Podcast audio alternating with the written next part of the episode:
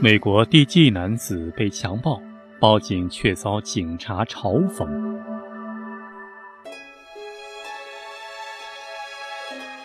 每当提到强奸这个词，相信大部分人的意识中都会认为受害者是女性。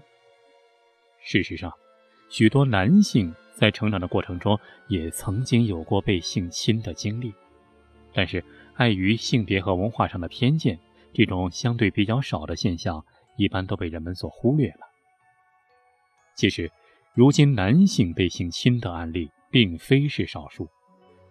在世界医学权威杂志《柳叶刀》上，曾经在2013年刊登过一篇论文，显示有22.7%的男性表示。自己有过被性侵的经历，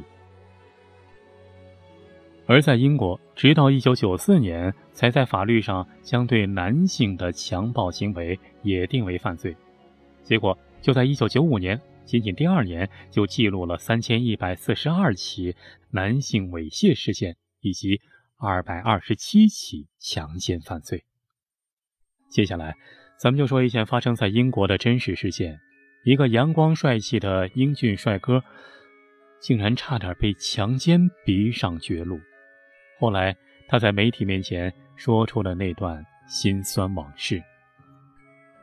他的名字叫山姆，是一位来自美国纽约的二十五岁的帅气小伙。大约在两年前，怀揣着 DJ 梦想的他，只身来到了英国，打算在这里闯出属于自己的一份天地。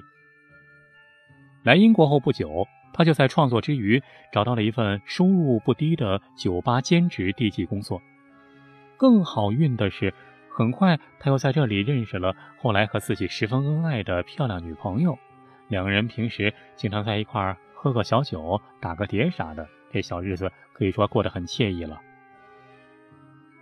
才刚开始闯荡，就在热爱的地气行业中崭露头角，而且还有了一个漂亮的女朋友。这对于刚踏足社会的山姆来说，简直是不能再完美了。然而，好景不长，正当山姆觉得自己爱情事业双丰收，即将走上人生巅峰的时候，却没想到竟然遭遇到了人生中的滑铁卢。那一天，山姆和他的一个好朋友在当地酒吧喝了几杯酒以后，两个人都有点醉意了。就在他低头想缓一下酒劲儿的功夫，却发现朋友不知道什么时候已经不见了踪影。刚掏出手机想给朋友打个电话问朋友的下落，可是没成想手机不知道什么时候被人偷了。本来就人生地不熟，没想到又连接碰到了这么倒霉的情况，可想而知，山姆当时有多无助了。就在他徘徊在酒吧门外醒酒的时候，这时候突然过来了一群年龄稍大一点的男人，上来主动和他搭讪。当时山姆和他们聊了几句，觉得心里舒坦了不少。这时候，那伙人又拉着山姆说：“再去喝点小酒吧。”山姆心想，彼此聊得挺投机，再加上作为酒吧低级的他，也经常在酒桌上认识很多新朋友，所以他也没有多想，就答应了。结果就是这一去，却酿成了山姆这辈子最后悔的悲剧。起初，山姆和这群新朋友刚到酒店房间里玩游戏、喝酒的时候，但是随着逐渐夜色慢慢降临，每个人都开始有点顶不住困意和醉意，就渐渐散去，各回各家了。最后，只剩下了山姆和另外两名男性。在这个房间里，那两个人还不断的跟山姆一杯杯的劝酒。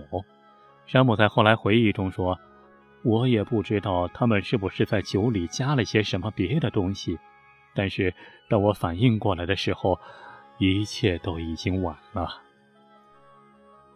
随着山姆意识逐渐变得模糊，那两个陌生男子开始脱下了他的裤子。但是山姆自己却完全没有反抗的力气了，只能任由他人随意摆布。在接下来的几个小时里，那两个男人对山姆实施了粗暴的强奸行为。等到山姆醒过来的时候，已经是第二天早上了。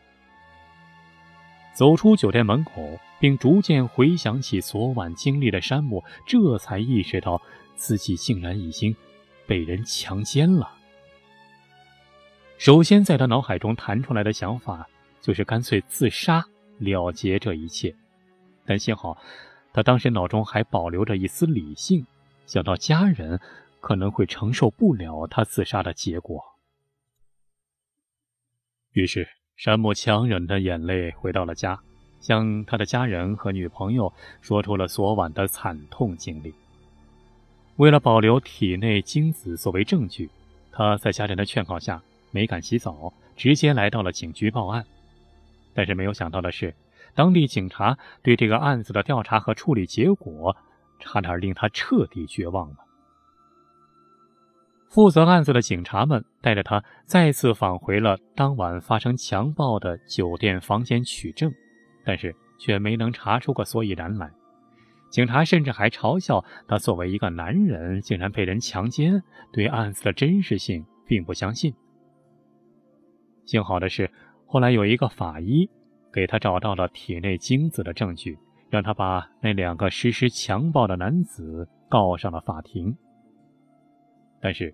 最终的结果是，由于没有直接证据能够证明山姆是非自愿与他们进行性行为，所以法官判了那两名男性无罪释放。后来，因此一蹶不振的山姆接受了漫长的心理治疗过程，终日颓废的他，甚至还和原来要好的女朋友也分手了。他尝试着。在逐渐麻木的生活方式中忘掉这段可怕的经历，但是最终他还是选择了把这个事件公之于众。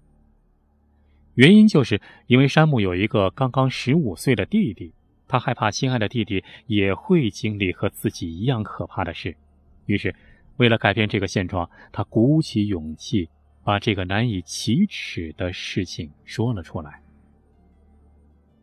如今的山姆还和一家慈善机构合作，成立了专门帮助那些被性侵犯或者性虐待的男性。他不仅为他们提供心理上的辅导治疗，还通过自己热爱的 DJ 行业为机构筹集善款，去帮助更多的人。随后，山姆还表示，男人总是被告知不要提起这件事。毕竟大家都觉得男人就得有男子汉气概，被强奸了不是被嘲笑，就是被人看扁。但是每个人都应该知道，强奸不仅仅会发生在女人身上，被强奸这种事，并不代表你很肮脏，错的是那些实施犯罪的犯罪分子们。我特别想用自己的亲身经历，告诉那些不幸遭遇过强奸但却走不出心理阴影的人们：无论如何，你都别丧失对生活的信心。虽然这很困难，但是请你一定要挺住，相信自己，也相信他人，一切都会好起来。值得一提的是，如今。中国的刑法也已经将猥亵罪的定义对象扩大，不再只限于女性了。也就是说，男性所遭受的性侵害也可以有法可依了。然而，大家对此在观念上的偏执，还仍然有很长的一段路要走。